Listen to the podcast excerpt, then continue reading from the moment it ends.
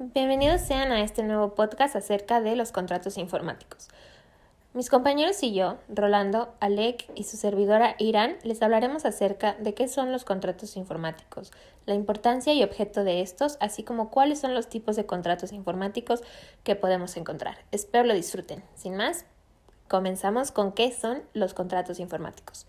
Los contratos informáticos son aquellos que su contenido esencial se fundamenta en los elementos u objetos informáticos que o bien transmiten derechos de propiedad o de uso sobre bienes que realizan funciones de tratamiento automático de la información como el equipo que se considera como un hardware o los programas como un software, o bien acuerdan la prestación de diversos servicios sobre dichos bienes de tipo informático.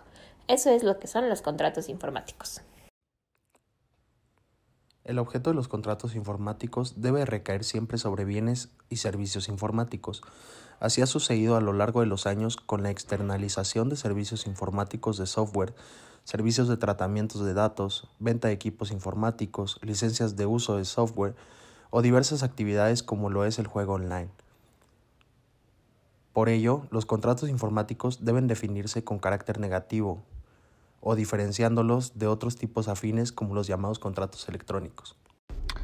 Bueno, yo les voy a comentar los tipos de contrato que existen.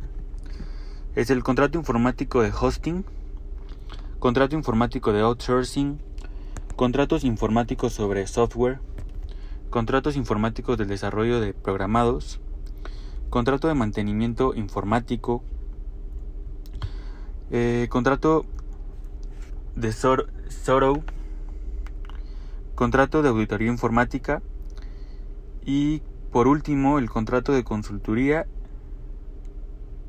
consultoría y estudio informático. Bueno, por nuestra parte es todo y espero les haya servido. Gracias.